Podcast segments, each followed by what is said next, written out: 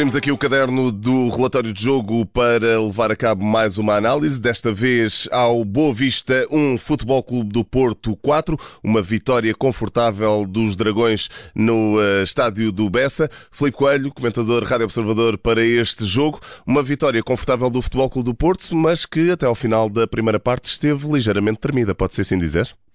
Sim, a verdade é que sim, porque o Porto, apesar de ter entrado forte, não conseguiu materializar essa entrada em golos e permitiu que o 0-0 se arrastasse quase até ao término do, da primeira parte. Um Porto que apareceu no Bessa em 4-4-2 Losango. Sérgio Conceição voltou a apostar nessa estrutura tática com Matheus Uribe como médio mais defensivo, Otávio médio interior direito, Stefano Eustáquio médio interior esquerdo e Taremi a jogar na posição de número 10. Nas costas de Evan Nilsson, que tentava movimentos de ruptura do centro para a direita, e de Galeno, que ia alternando a jogar mais sobre a esquerda ou então tentando hum, desmarcações nas costas da linha defensiva do Boa Vista, numa zona mais central. Por outro lado, Petit apresentou uma equipa a querer jogar em 3-4-2 ou no momento com bola, mas sobretudo mais focada no plano defensivo. E aí o Boa Vista fechou-se num 5-4-1, Salvador Agra à direita a vir juntar-se aos médios, o Atai a fazer o mesmo do lado esquerdo e a verdade é que o Porto entrou bastante impositivo no jogo. Conseguiu, nos primeiros momentos, ativar o Taremi a jogar nas costas dos dois médios do Boa Vista.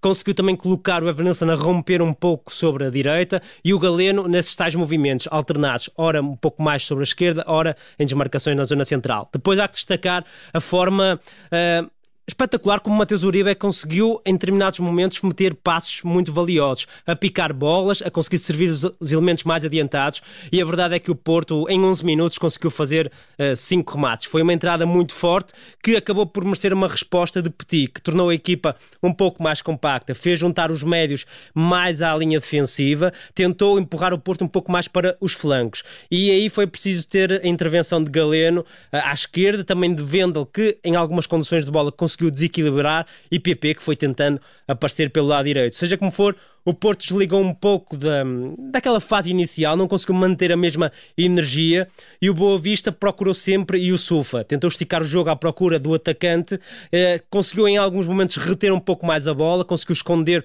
um pouco mais do Porto, tentou solicitar o Ricardo Mangas e esta resposta do Boa Vista no plano defensivo e alguns momentos em que teve mais bola permitiu à equipa arrastar um pouco o 0-0 até essa fase final. Depois, claro, aparece a bola parada ofensiva e o Porto voltou a ser mortal uh, esquema tático, novamente Marcano fazer a diferença, consegue chegar à vantagem e o central espanhol aproveitou também para fazer história, é já um dos centrais com maiores golos, uh, com mais golos na história do Porto. E assim sendo, o Futebol do Porto foi uh, para o intervalo e foi para os balneários em vantagem no marcador, o que também, de alguma forma, pode justificar uh, os índices de confiança com que a equipa azul e branca entrou em campo para a segunda parte.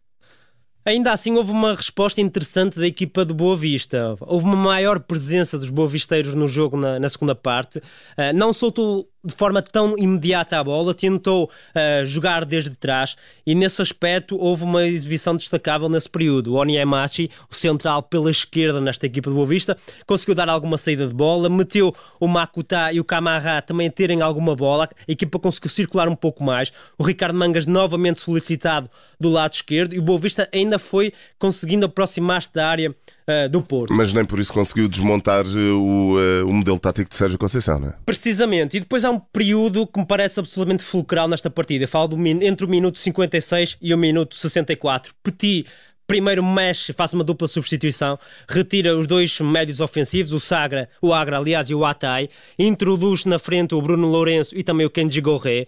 A equipa do Boa Vista cria mais do jogo, mas depois o Galeno tem uma. Tem, acaba por ser fulcral, porque consegue expulsar o Regi Cano. No Boa Vista fica reduzido a 10 elementos e desde logo o Porto faz também o 2-0.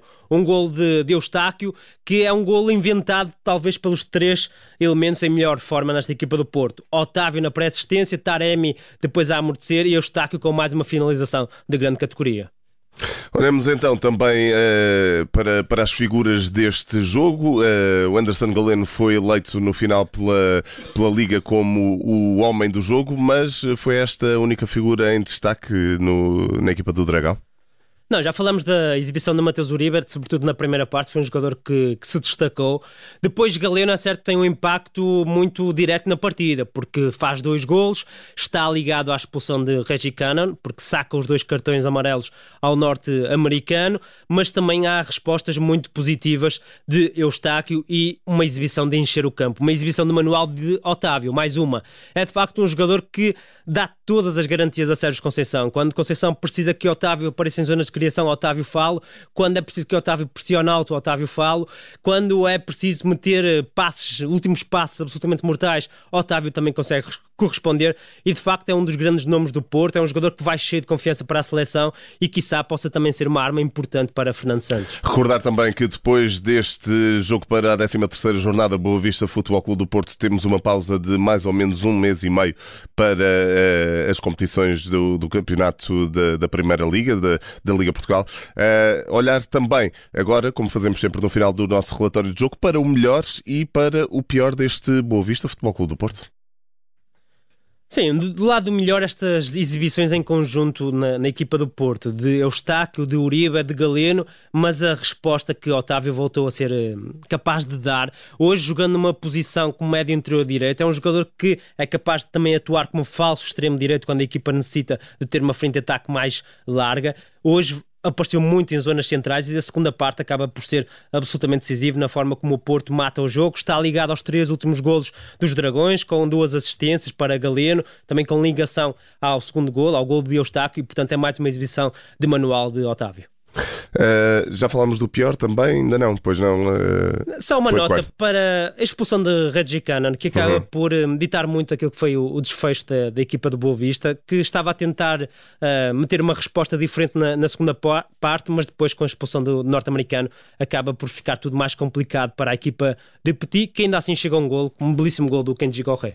Alguma nota de rodapé para acrescentar ou está revisto e assinado este relatório de jogo? Uma, belíssima, uma pequeníssima nota, aliás, para a exibição do Pedro Que é um lateral que está a aparecer na equipa de Boa Vista, muito jovem, que conseguiu dar uh, alguma resposta, uma resposta interessante, muito firme nas abordagens, fisicamente poderoso, não perdeu a posição em alguns lances, mas claro, depois quando a equipa tentou expor-se um pouco mais, Galeno acabou por ter uh, essa capacidade para explorar o espaço nas costas, seja como for, é um índice positivo nesta equipa de Boa Vista que vai num ciclo bastante negativo, é uma equipa a cair na tabela. Não ganha desde setembro. Está então uh, feito e assinado este relatório de jogo. Boa Vista 1, Futebol Clube do Porto 4.